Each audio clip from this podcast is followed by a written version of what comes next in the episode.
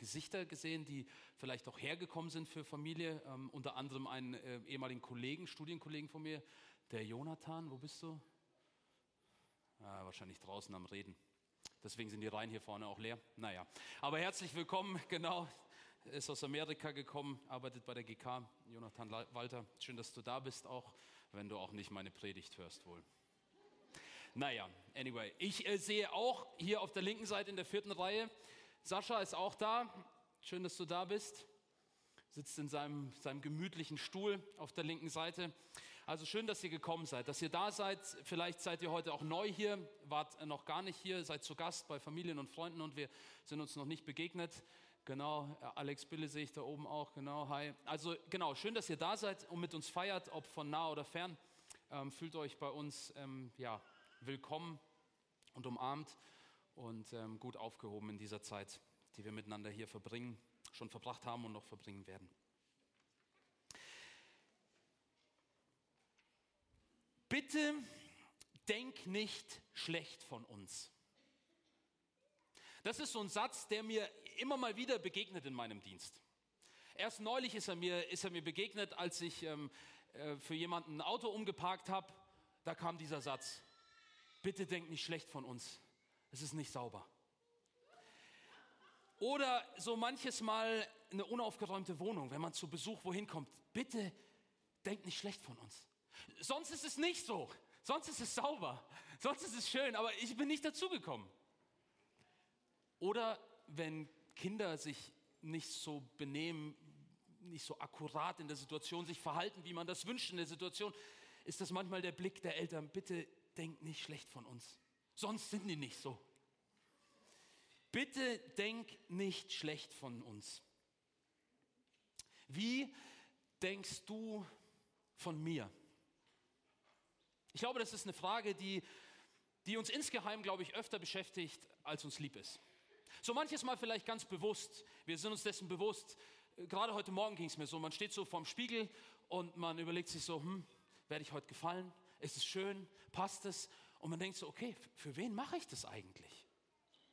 Für mich selber? Für die Menschen, denen ich heute begegne?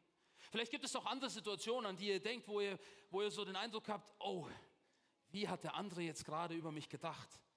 Weil ich das gesagt habe, das getan habe, mich vielleicht eben nicht erklären konnte.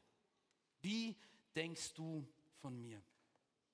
Eine Frage, glaube ich, die, die uns immer mal wieder beschäftigt, wenn wir ehrlich sind mit uns selber. Manchmal so ganz offensichtlich und manchmal vielleicht insgeheim und im Unterbewusstsein. Die Apostelgeschichte nimmt uns im zweiten Kapitel so mit hinein und wir kennen diese, diese Szene und ich möchte sie gerne mit euch auch teilen. Hier Apostelgeschichte 2, könnt es gerne auch aufschlagen in euren eigenen Bibeln, wenn ihr möchtet, aber es ist hier vorne auch angeschlagen.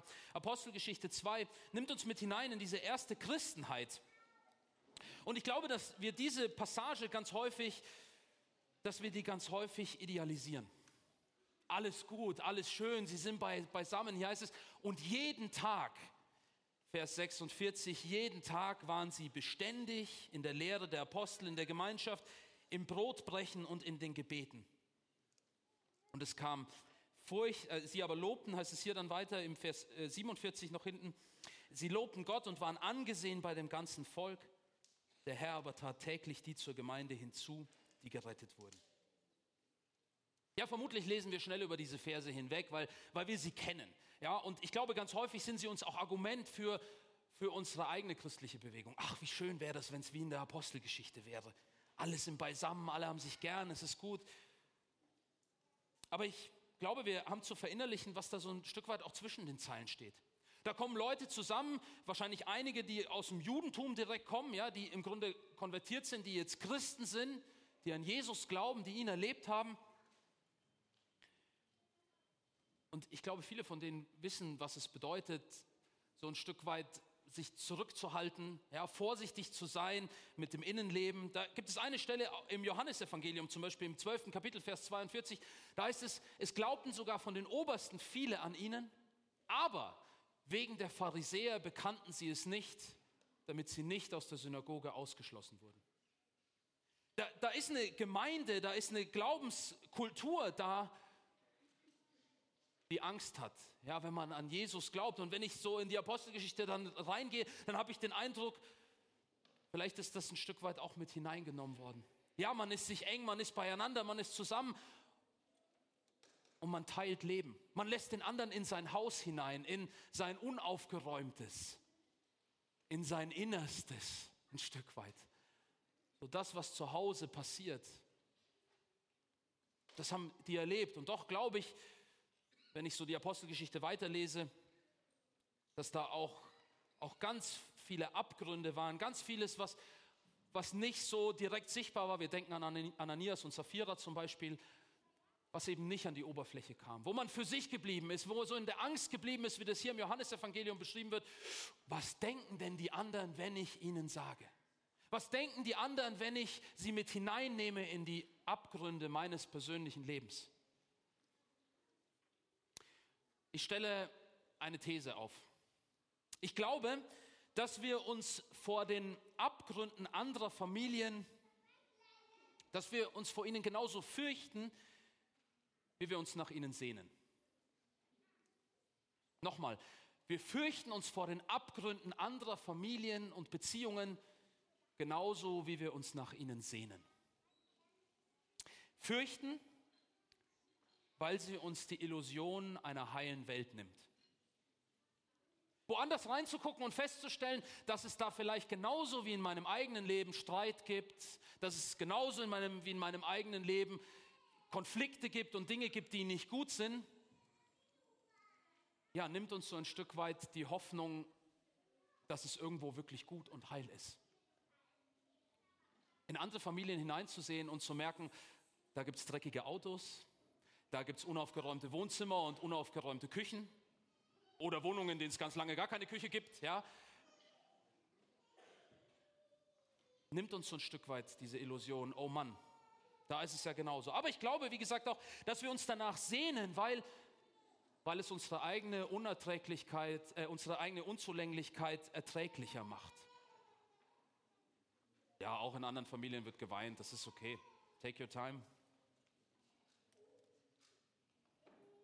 Die Geschichte von Jakob, die ich in der Kindergeschichte schon, schon aufgeworfen habe, sie hat mich in den vergangenen Wochen immer wieder nachdenklich gemacht. Ich habe mich gedanklich beschäftigt.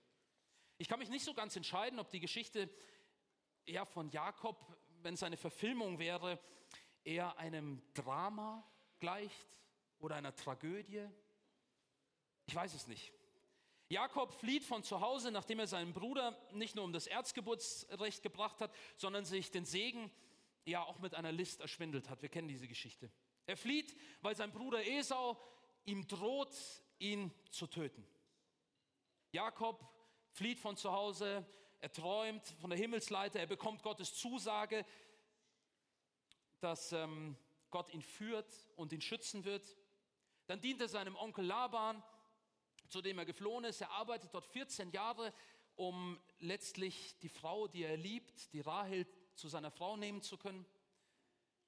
Und damit nicht genug hat Jakob nun zwei Frauen, Lea und Rahel. Da gibt es auch eine Betrugsgeschichte zwischen den beiden mit dem Laban.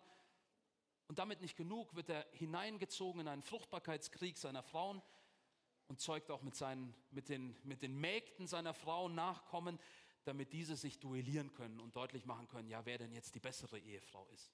Also wenn wir diese Geschichte lesen, ist schon ziemlich, ziemlich arg. Aber diese Geschichte nimmt eine Wendung. Jakob stellt sich seiner Verantwortung, er bereitet, bereitet sich auf das Treffen mit Esau vor und nicht nur mit Esau geht er in die Auseinandersetzung. Nein, wie wir auch in der Kindergeschichte gehört haben, er stellt sich auch Gott, er kämpft mit Gott. Und Gott lässt ihm ausrichten und sagen, du hast mit Gott gekämpft und du hast gewonnen. Gott lässt sich auf das ein. Gott lässt sich festhalten von Jakob. Gott lässt sich umklammern von ihm. Und letztlich ist Gott sogar so weit, dass er sagt, hey, ich lass dich gewinnen. Das ist eine Gabe, die mir meistens, wenn ich mit Finjas zu Hause Brettspiele spiele, nicht so vergönnt ist. Ich tue mich nicht so leicht, jemanden gewinnen zu lassen. Ich will auch gewinnen. Aber er geht in diese Auseinandersetzung. So wird uns das berichtet in 1. Mose 32. Jakob bleibt allein zurück. Und ich glaube, dass dieses Wort, halten wir einen kurzen Moment inne, nicht einfach nur eine Ortsangabe ist. Jakob bleibt in dieser Geschichte tatsächlich allein zurück.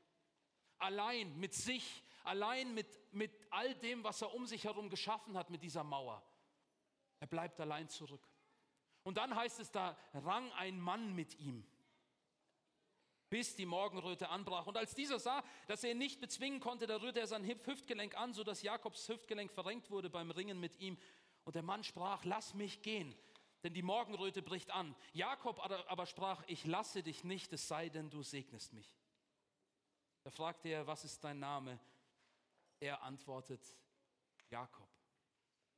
Da sprach er, dein Name soll nicht mehr Jakob sein, sondern Israel, denn du hast mit Gott und Menschen gekämpft und hast gewonnen. Auch du und ich, wir sind aufgerufen, mit Gott zu ringen. Ich glaube, dass Gott uns durch die Geschichte von Jakob dazu aufruft, mit ihm zu ringen, an ihm festzuhalten. So drückt der, der Paulus das aus im Hebräer 6 und dort im Vers 11. Wir wünschen aber, dass jeder von euch denselben Eifer beweise, sodass ihr die Hoffnung mit voller Gewissheit festhaltet bis ans Ende.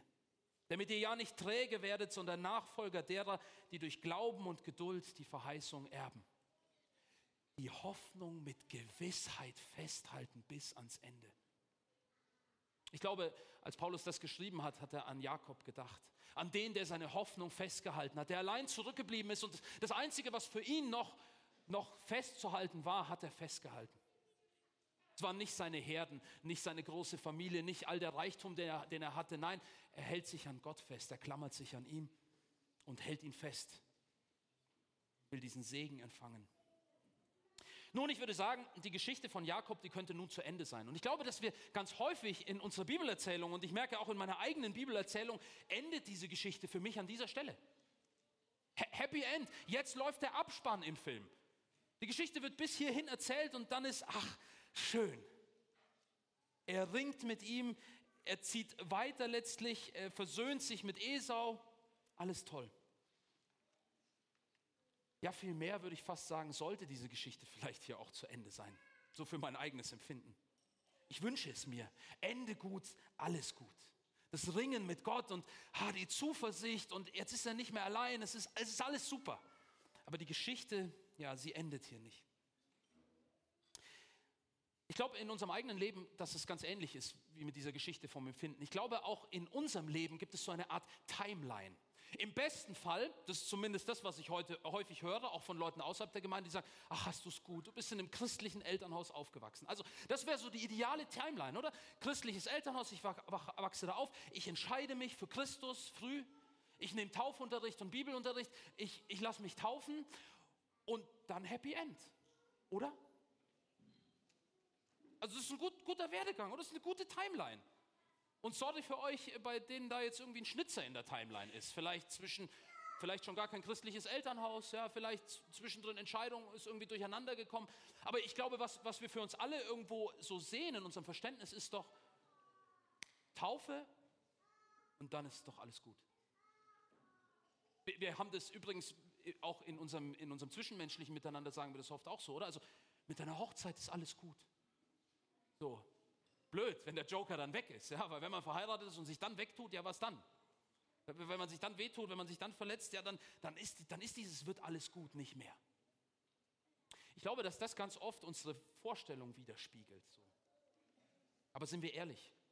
In, in der Regel beginnt unser Leben mit der Taufe doch erst. Klar, wir können diese Timeline noch mit Hochzeit und vielleicht mit Kinder und Familie auffüllen, vielleicht noch ein Taufjubiläum hinzutun, so. Aber viel mehr ist für die Planung zwischen Taufe und Happy End oft gar nicht vorgesehen. Wir wissen, dass mit Taufe und Hochzeit so ziemlich alles an persönlichen christlichen Festen für uns gelaufen ist. Warum ich das sage? Weil mich die Geschichte um Jakob sehr nachdenklich macht. Nachdem in 1. Mose 33, also nachdem Jakob sich mit Esau ausgesöhnt hat, ich bereits diesen, diesen Abspann auf der Kinowand laufen sehe, überschattet 1. Mose 34 die Geschichte von Jakob. Es könnte so schön sein, es könnte zu Ende sein. So, so wie das, wie gesagt, in unserem Leben ja auch ist, ne? mit der Taufe und dann Happy End. Ne? Da ist nichts mehr dazwischen. Aber nein, 1. Mose 34 nimmt uns mit hinein in die Geschichte von Dina, die Tochter von naja, eigentlich nicht von Jakob. Sie wird, uns, sie wird uns vorgestellt als Leas Tochter. Und ich glaube auch das, wenn wir den Text lesen, ist irgendwie so ein Stück symptomatisch für die Geschichte von Jakob. Da ist was nicht okay in seinen Verhältnissen mit seinen, mit seinen Frauen, mit seinen Töchtern, mit seinen Kindern. Dina aber Leas Tochter, die sie dem Jakob geboren hatte, die sie dem Jakob geboren hatte. Also Finjas, ja, der Sohn Katas, die sie dem Ben geboren hat. Also wenn man das schon so formulieren muss, glaube ich, da liegt was im Argen, oder? Sie ging aus, um die Töchter des Landes zu sehen. Als nun Sichem, der Sohn des hevitischen Landesfürsten Hemor, sie sah, nahm er sie und legte sich zu ihr und tat ihr Gewalt an. Und seine Seele hing an Dina, der Tochter Jakobs, und er gewann das Mädchen lieb und redete ihr zu. Und Sichem sprach zu seinem Vater Hemor, nimm mir dieses Mädchen zur Frau. Es ist hier nicht ganz gesichert, ob Dina nur zu einem Spaziergang aufgebro aufgebrochen ist, hier zu den Töchtern des Landes, oder ob sie Freunde besucht hat, oder ob sie sogar, auch das lassen manche äh, Bibelkommentatoren zu, dass die Formulierung dieses äh, Töchter des Landes sehen auch so ein Stück weit äh, etwas religiöses, kultisches hat, also ob sie religiöse Feste besucht hat, diese Töchter des Landes, das ist nicht ganz geklärt. Aber Fakt ist, sie zieht los, um die Töchter des Landes zu sehen. Sie ist auf einem Streifzug unterwegs und sie wird aufgegriffen hier von, von, dem, von, dem, von dem Sichem und sie wird vergewaltigt. Er tut ihr Gewalt an. Und damit nicht genug ist diese ganze Geschichte ein bisschen verschroben, weil er sagt, nein, ich, ich, will, ich will Dina auch weiterhin festhalten. Ich will, dass sie bei mir bleibt. Dina ja, wird vergewaltigt in dieser Geschichte. Was in dieser Geschichte darüber hinaus aber tragisch anmutet, ist die Tatsache, dass nun nicht Jakob selbst in dieser Geschichte, sondern seine Söhne mit Hemor um Dina verhandeln. Er selbst taucht in diesem Kapitel gar nicht mehr groß auf. Er scheint gar nichts zu sagen zu haben. Da ist kein Wort, das er, das er spricht oder an die Leute richtet. Nein, es sind seine Söhne, die jetzt losziehen zu zu den Männern und mit ihnen verhandeln und sagen, ja gut, so und so sieht es aus, wir können dir unsere, unsere Schwester nicht geben. Und letztlich ist es eine List, die sie anwenden, indem sie sagen, hey, ihr müsst nach unseren Bedingungen spielen. Ja? So, ihr müsst euch beschneiden lassen. Also ihr müsst diesen Bund mit Gott eingehen und dann können wir darüber reden, ob wir uns im Grunde verschwägern können. Männer machen es. Sie sagen, okay, passt, nichts einfacher als das. Ja? Wir gehen diesen Deal ein. Und die Geschichte setzt fort, ja, die, die, die Männer von diesem Volk, mehrere hundert, lassen sich beschneiden, in der Hoffnung, verschwägert zu werden. Und die Söhne von Jakob ziehen los und metzeln alles nieder. Die ganzen Männer, die in ihren Schmerzen liegen und gerade eben noch äh, ihre Wunden versorgen, ja, die nicht kämpfen können, werden einfach niedergemetzelt.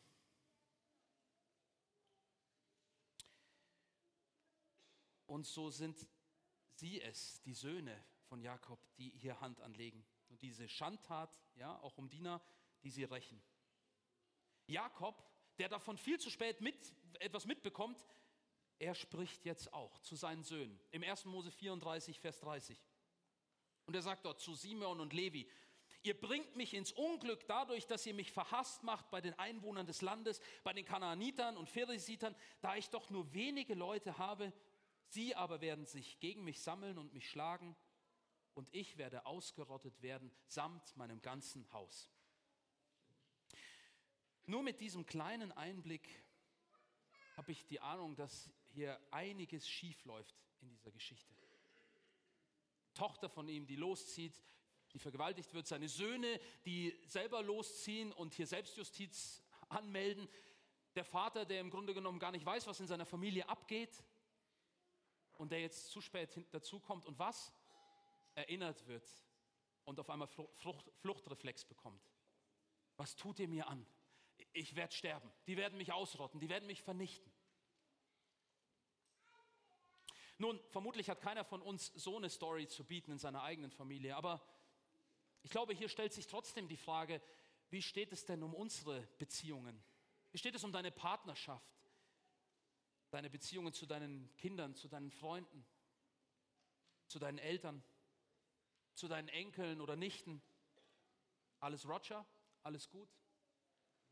Nein, ich glaube, auch dort sind Dinge, die, die im Argen liegen, die nicht gut sind. Und auch hier stelle ich die Frage, wo ist es vielleicht an der Zeit für uns, mit ihnen zu sprechen, das Wort zu ergreifen, mal Hallo zu sagen. Vermutlich wäre die Geschichte Jakobs aber jetzt zu Ende. Jakob hat, hat es erneut mit der Angst bekommen, mit der Angst Esaus, wenn wir das so nennen können. Und er hätte sich vermutlich aus dem Staub gemacht. Eingeholt von seiner Vergangenheit wäre er vermutlich geflüchtet. Doch jetzt kommt Gott erneut in die Geschichte Jakobs. Im 35. Kapitel, zwei Verse weiter. Und dort spricht Gott jetzt. Und das heißt, Gott spricht zu Jakob, mache dich auf, zieh hinauf nach Bethel und wohne dort und bau dort einen Altar für den Gott, der dir erschienen ist, als du vor deinem Bruder Esau geflohen bist. Möglicherweise gibt es auch in deinem Leben Orte und Situationen, die dich immer wieder einholen, die dich immer wieder gedanklich zurückbringen. Und ich glaube, es ist genau das, was bei Jakob hier passiert. Und Gott, was tut er? Er führt ihn genau an diesen Ort zurück. Er sagt, mach dich auf, mach dich auf und, und erinnere dich. Geh an den Ort, an welchen Ort? An den Ort, wo Gott dir erschienen ist, als du vor deinem Bruder Esau geflohen bist. Ich glaube, es ist diese Angst, dieser Fluchtreflex, dem Gott hier nachspürt. Und er sagt, ah, ah Jakob, wir, wir, wir lösen das. Du bist da einmal durchgegangen und ich, ich bringe dich wieder an diesen Punkt zurück. Wir klären das jetzt, wir räumen das auf, damit du nicht ein Sklave und ein Opfer dessen bleibst, was dich so lange verfolgt, was dir so lange nachgeht. Ja, das sind Dinge, die uns einholen. Vermutlich Charakterzüge, die du mit deiner Taufe begraben hast, zusammen mit so ein paar Musik-CDs und anderen vielleicht Dingen, die man nicht mehr so macht, tanzen oder was auch immer. Das haben wir irgendwo begraben. Das ist weg. Gewohnheiten, die auf einmal wieder auftauchen und die uns selbst überraschen. Wir erkennen uns kaum selbst, wenn wir in so mancher Krise auf uns selbst zurückgeworfen werden. Wir die Kinder anschreien, mit unserem Partner streiten und Freundschaften in Unverständnis enden. Das sind Dinge, wo wir uns selber nicht wiederkennen und denken, das ist doch lange vorbei. Und auf einmal taucht es wieder auf, holt uns ein und ist wieder da und zerstört unsere Familien und Beziehungen. Was das mit Weihnachten zu tun hat, fragt ihr euch vielleicht. Ist ja heute der 23. Ne? Eigentlich sollte es eine schöne Botschaft geben. Naja, vielleicht zumindest so viel, dass uns die Enge der Räumlichkeiten vermutlich in den kommenden Tagen wieder an so manche Belastungsgrenze bringt mit unserer eigenen Familie. Wenn wir Urlaub haben und zu Hause sind, wenn die Väter Langeweile haben, weil sie nicht arbeiten gehen können und zu Hause nicht wissen, was sie anzufangen haben, ja, und man auf und ab geht und vielleicht die Frauen sagen, hey, jetzt mal ruhig, entspann dich mal, genieß die Familie. Aber man da so eng zusammen ist, dass man sich streitet, die Kinder auf einmal Langeweile haben, weil sie keine Schule haben, ja, und nicht ausgelastet sind. Und dann vielleicht zu einem Überfluss auch noch Großeltern dazukommen, ja, die auch noch ihren Senf dazugeben. Ja, ich glaube, Weihnachten ist eben nicht nur das Fest der Liebe, sondern auch so manchmal das Fest der Enge und der Streitigkeiten, das Fest der schlechten Charakterzüge, wo nachdem wir gut und viel gegessen haben und vielleicht auch zu viel geschlafen haben oder zu wenig, wir konfrontiert werden mit so manchem, was wieder aufkommt. Aber darüber hinaus, glaube ich, hat diese Geschichte von Jakob auch etwas mit Weihnachten zu tun, weil Weihnachten ein Moment des Gottesmomentes ist, so wie Jakob ihn erlebt. Gott spricht zu Jakob. So wird das hier ein, eingeleitet. Und ich glaube, so spricht Gott durch Jesus an Weihnachten auch in unser Leben. Warum Jesus so wichtig ist an Weihnachten? Weil es kalt geworden ist. Und ich spreche nicht von den Außentemperaturen, die im Moment ja eher vom Herbst sprechen. Nein, ich spreche von unseren Herzen. Ich spreche von unserer Welt, weil da so vieles im Argen liegt, ich glaube, wir brauchen keinen Krieg im Gazastreifen oder in der Ukraine, um zu erkennen, dass es in unserem Herzen Abgründe gibt. Und sorry, ich spreche nicht nur von eurem Herz, ja, ich spreche auch von meinem. Bitterkeit, Neid, Scham, Enttäuschung, unerfüllte Bedürfnisse. Ja, Jesus kommt auch zu unserer Hochzeit, zu unserer Taufe, zu all den schönen Momenten, wenn alles schick und gut ist. Aber vor allem, glaube ich, ist er in diese Welt gekommen, um das Verlorene zu suchen und zu heilen, was zerbrochen ist. Im 1. Petrus heißt es, er hat unsere Sünden selbst an seinem Leib getragen auf dem Holz, damit wir den Sünden gestorben, der Gerechtigkeit leben mögen. Durch seine Wunden seid ihr heil geworden.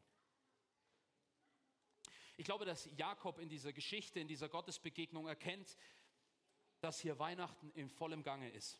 Gott führt Jakob wieder zurück zu seiner Angst, zu seinem Fluchtkomplex und erinnert ihn daran, wie Gott zu seiner Rettung wurde. Und so findet Jakob wieder seine Stimme. Denn im Vers danach, im 1. Mose 35, spricht auf einmal Jakob selber. Und es ist das erste Mal in dieser Geschichte von Jakob, wo er zu seiner Familie spricht. Vorher spricht er zu seinen beiden Söhnen, was habt ihr angestellt, was habt ihr gemacht, ja. Er spricht an manchen anderen Stellen, mit Gott spricht er, aber nun spricht er zu seinem Haus, so heißt es hier, und zu allen, die bei ihm waren.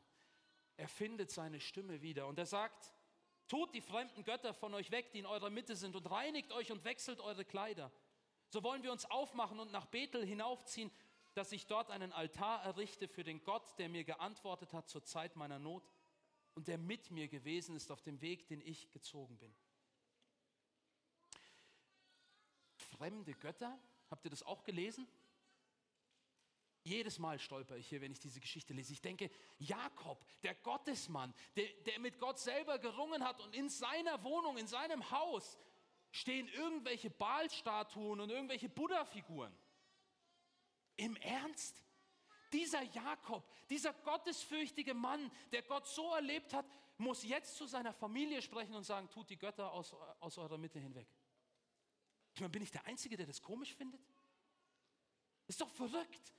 In, in, in so einem Patriarchenhaus, also in so einem, so einem Zwei-Meter-Mann in meiner Vorstellung.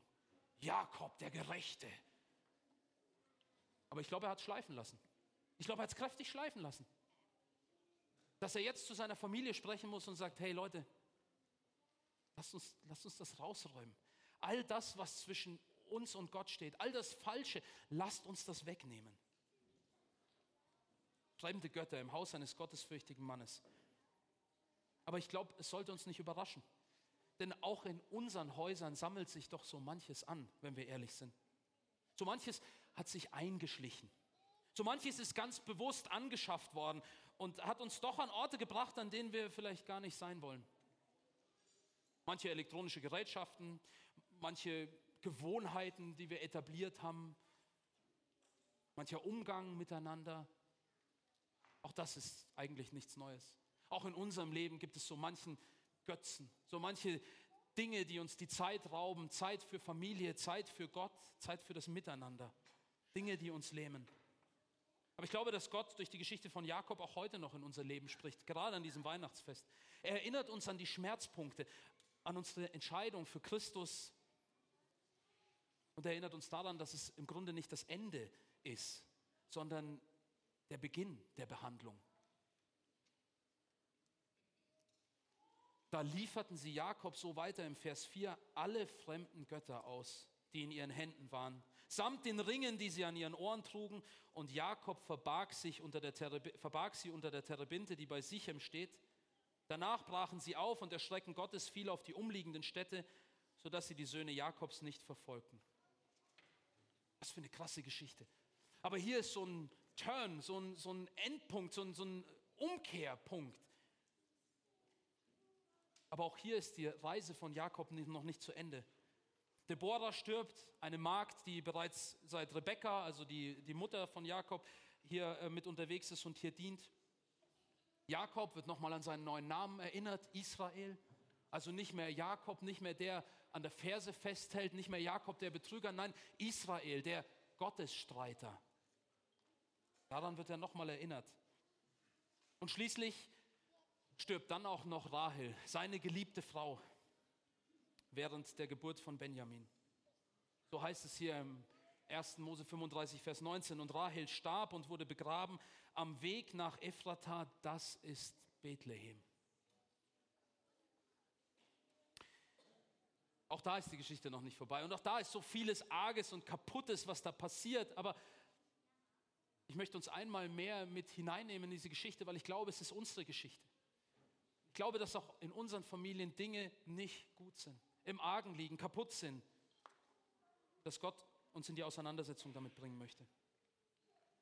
Und dann ist da dieser eine Satz in Jakobs Weihnachtsgeschichte, die mich immer wieder kalt erwischt. Im Vers 21, nachdem hier die Rede davon ist, dass Rahel begraben worden ist, da heißt es hier einfach nur, und Israel zog weiter und schlug sein Zelt jenseits des Herdenturms auf. Hier passieren gleich zwei Dinge. Und das eine ist, dass bis jetzt immer nur die Rede von Jakob ist. Und Jakob und Jakob, obwohl er seinen neuen Namen eigentlich schon lang hatte, schon seit dieses, diesem Ringen mit dem, mit dem Engel, mit Gott selbst, hat er schon seinen neuen Namen Israel. Aber trotzdem wird er immer wieder mit Jakob angesprochen. Und Jakob spricht und Jakob spricht gerade eben noch mit seiner Familie, mit seinem Haus. Aber jetzt stirbt Rahel, sie ziehen weiter Richtung Bethlehem, auf dem Weg nach Bethlehem. Und wie ein neues Kapitel heißt es auf einmal, und Israel. Das ist das eine, was passiert. Und das andere, was passiert ist, dass sie ihr Zelt jenseits des Herdenturms aufschlagen. Und hier, wenn ihr bis jetzt das Weihnachtsfeeling nicht habt, dann ist das Weihnachtsfeeling jetzt da. Denn dieser Herdenturm ist es, der uns eigentlich in der Bibel sonst nur noch zweimal begegnet. In diesem Wortlaut. Er begegnet uns in Micha, in Micha 4, vor der Prophezeiung des Messias. Ein Turm, so dieser Herdenturm, der von Schafhirten zum, zum Schutz ihrer Herden gebaut wird. Und Jakob und seine Familie, sie sind auf dem Weg nach Bethlehem und sie lagern an diesem Herdenturm, um Schutz zu bekommen, um sich hier ausruhen zu können. Und wie gesagt, mitten in dieser Prophezeiung um den Messias in Micha 4, dort lesen wir auch von diesem Herdenturm, von dem Migdal Eder, so heißt er hier im Hebräischen. Und du Turm der Herde, du Hügel der Tochter Zion, zu dir wird gelangen und zu dir wird zurückkehren die frühe Herrschaft, das Königtum der Tochter Jerusalem. Was hier passiert, sind zwei Dinge. Einmal glaube ich, dass wir in diese Jakobsgeschichte mit hineingenommen werden, einen Blick bekommen auf diese Prophezeiung, einen Blick auf den Messias erhaschen. Dass deutlich wird, dieser Jakob ist auf dem Weg nach Bethlehem. Er ist auf dem Weg zum Messias. Und das spiegelt sich an diesem Herdenturm, an diesem Migdal Eder, der uns sonst nur noch, wie gesagt, im Micha hier begegnet. Und hier passiert aber was Zweites. Es ist nicht einfach nur der Turm der Herde im Micha, sondern du, Turm der Herde. Das ist das Zweite, was passiert. Es ist einfach nicht nur ein Turm, sondern aus diesem Turm wird etwas Leibliches, wird etwas Fleischliches. Wir, die wir warten, wir sammeln uns, wir sind dieser Turm, dieser Schafturm, wo letztlich dann diese Prophezeiung in Micha 5 eingeleitet wird und du, Bethlehem Ephrata, du bist zwar gering unter den Hauptorten von Juda, aber aus dir soll hervorkommen, der Herrscher über Israel werden soll, dessen Hervorgehen von Anfang von den Tagen der Ewigkeit her gewesen ist. Ich glaube, dieser Turm, dieser Herdenturm bei Bethlehem ist, wenn wir in die jüdischen Schriften auch gucken, ist, ist der feste Teil dieser Prophezeiung. Und die Schafhirten, die dort lagern, sind nicht einfach nur Schafhirten, die keine Ahnung haben, sondern die eingebettet sind in, in diese Geschichte. In der jüdischen Tradition heißt es, dass an diesem Migdal Eder, an diesem Schafturm, dass alles, was sich dort sammelte und was dort an Schafen und Hirten war, gedacht war als, als Opfer für den Tempel. Dass die, die Tiere, die dort gehalten worden sind, Opfertiere waren. Das ist nicht einfach nur irgendein Turm, der uns hier begegnet, sondern ich glaube, der Schreiber will uns mit hineinnehmen. Er will uns verknüpfen, diese Geschichte einmal mit der Prophezeiung des Messias, die in Bethlehem sich auftut, in Verbindung mit der Geschichte von Jakob. Und will uns einmal mehr mit hineinnehmen und vor Augen führen, das ist unsere Geschichte. Den Blick dorthin gerichtet auf den Messias, der da kommt, so wie Jakob dort ist und Schutz an diesem Turm sucht, sind auch wir aufgerufen, Schutz zu suchen im Angesicht des Messias. So würde ich zum Schluss dieser Predigt gerne noch die Timeline korrigieren, die ich euch am Anfang vorgeschlagen habe. Ihr habt euch ja nicht groß gewehrt, ja, der nicht groß aufbe aufbegehrt an dieser Stelle, aber ich glaube, sie braucht doch eine Korrektur. Ich glaube, es ist eher das. Es ist unsere Entscheidung, unsere Taufe vielleicht die das besiegelt, unsere Entscheidung. Und ich glaube, dann geht unser Leben los. So wie die Geschichte Jakobs uns zeigt, dass letztlich ganz viel Tolles und Schönes passieren kann, aber es trotzdem noch ganz viele Abgründe gibt. So glaube ich, ist das der Beginn. Ich glaube, wir tun uns selber Unrecht und Gewalt an, wenn wir glauben, mit dieser Entscheidung ist alles gut. Ich glaube, unser Leben geht dann erst los. Und so mancher Abgrund tut sich vielleicht erst dann auf. Aber ich möchte dich ermutigen, möchte dich ermutigen, auch diese Zwischenzeit zu feiern, Diese Zeit, die vielleicht noch viel größer ist als das, was bis zu unserer Taufe passiert ist, nur rein rechnerisch, nur rein zeitlich. Und ich plädiere dafür, dass wir als Gemeinde uns Gedanken darüber machen, welche Feste wir in dieser Zwischenzeit feiern können. Dass die Taufe oder unsere Hochzeit nicht das letzte Fest ist, das wir feiern und wir damit suggerieren, das war's jetzt, jetzt kommt nichts mehr, bis zu unserer Beerdigung, an der wir in der Regel selber nicht teilnehmen, sondern dass wir in der Zwischenzeit Feste feiern, die uns immer wieder daran erinnern, dass dieser Gott lebendig ist und dass er mit uns ist in den Tiefen des Lebens genauso wie in den Höhen. So möchte ich dich aufrufen zum Ende dieser Predigt, bevor es zu dem Appell geht, einmal nach links und einmal nach rechts zu gucken und mal zehn Sekunden Augenkontakt zu halten mit der Person, die neben dir sitzt. Ja, nicht in eine Richtung gucken, Gersum und Katja, ihr müsst schon zueinander gucken. Ja? Euch einmal zueinander zu drehen ob da jemand Fremdes sitzt oder jemand Bekanntes. Dreht euch einmal zueinander und haltet einmal zehn Sekunden Augenkontakt. Es sind erst drei Sekunden vorbei, René. Fünf, sieben, acht, neun, zehn.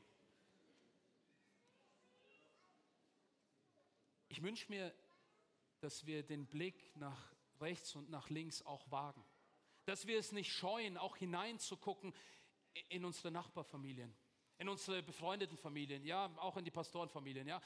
Guckt rein und seht die Abgründe, die sich dort auftun. Seht die Enttäuschungen, die Schmerzpunkte, all das Nicht-Gute. Und es ist okay, dass es da ist. Wir müssen es nicht verstecken voreinander. Es ist da. Aber lassen wir Luft dran. Und so möchte ich dich ermutigen, ja, werde dir bewusst, dass es, dass es sicher genug Grund gibt, vom anderen schlecht zu denken. Es gibt genug, was uns, wenn wir so durch die Reihen gucken, wo schlecht es ist, wo wir schlecht vom anderen denken können. Ja, werde dir dessen bewusst. Aber ich möchte dich aufrufen, ganz bewusst Gnade auszustrahlen. Ganz bewusst dich davon nicht abschrecken zu lassen, sondern dem anderen zuzusprechen, ist okay ich bin trotzdem da, ich bleibe da und auch in meinem Leben gibt es, gibt es Schlechtes. Ich möchte dich aufrufen, dass du dir einmal mehr bewusst wirst, dass, dass die Gnade, die Gott in diese Welt brachte durch seinen Sohn, dass es Gnade ist, um zu heilen. Gnade, die geschickt worden ist, um zu heilen, was zerbrochen ist. Nicht einfach einen Iststand zu erhalten, nicht einfach um irgendwas zuzuschütten und was zu vergraben. Nein, Jesus ist gekommen, um das Zerbrochene zu heilen. Er ist der Arzt, der gekommen ist für die Kranken, um sie gesund zu machen. Das war der Großteil seines Dienstes, oder? Verkündigung und alle, die zu ihm gebracht worden sind, geheilt worden. Und ich wünsche mir, dass das eine Realität auch für uns wird. Und ich möchte dich einmal mehr an diese Gnade erinnern.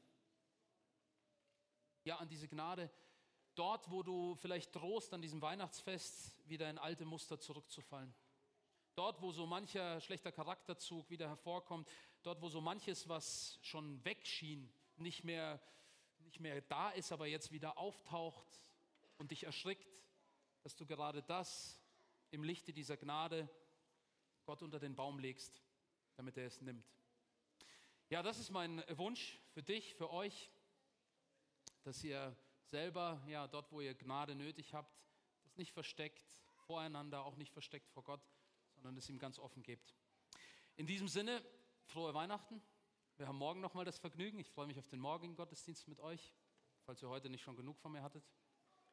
Ich wünsche euch Segen für diesen Sabbat. Amen.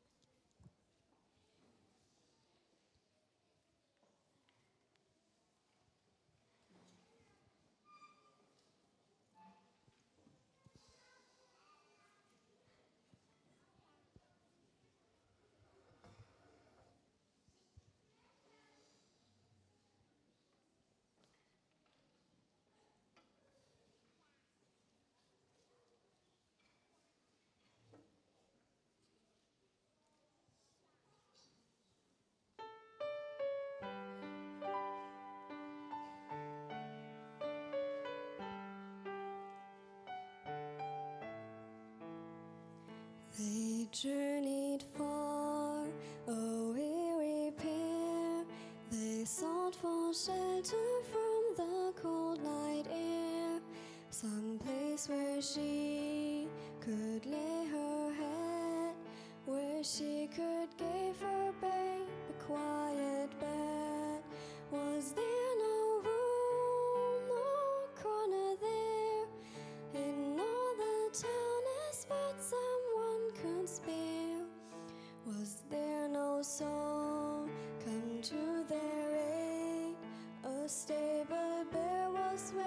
the family stayed. Do you have room for the Savior? And do you seek Him anew? Have you a place for the one who lived and died for you? Are you as humble as a shepherd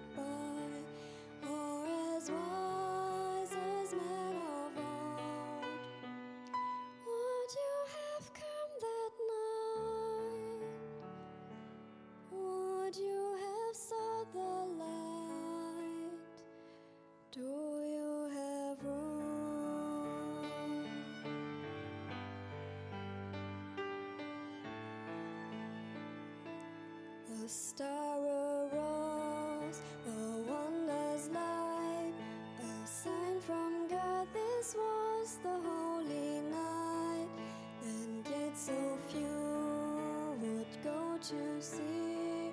The who came to rescue you and me. This child divine is now a king, the gift of life to the world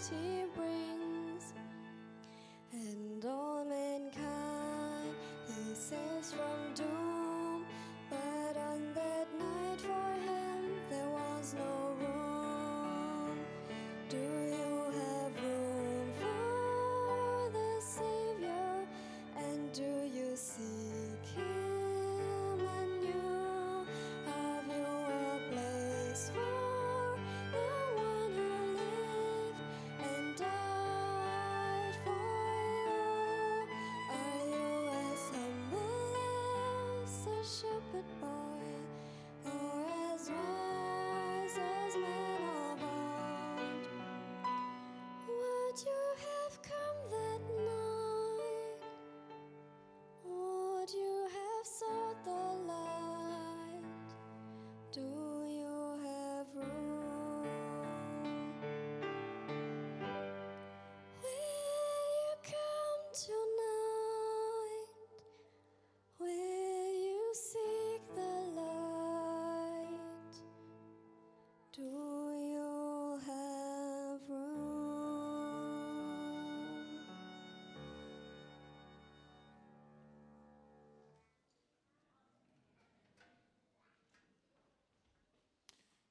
Lade euch ein, zu einem Gebet aufzustehen.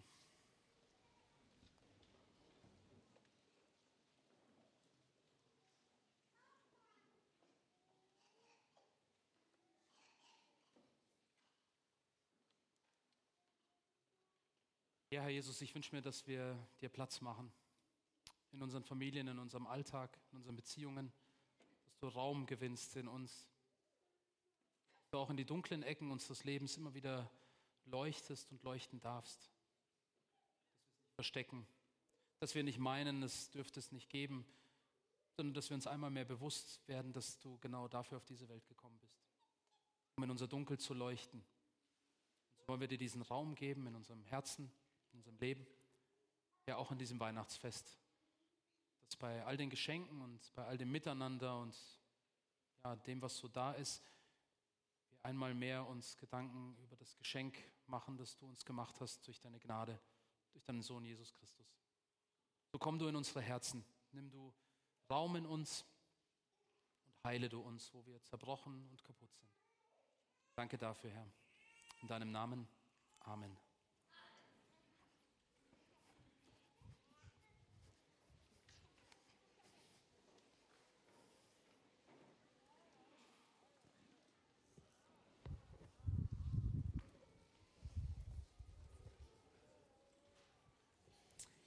Vielen Dank, dass ihr heute im Gottesdienst wart oder im Livestream sch- zugeschaltet wart.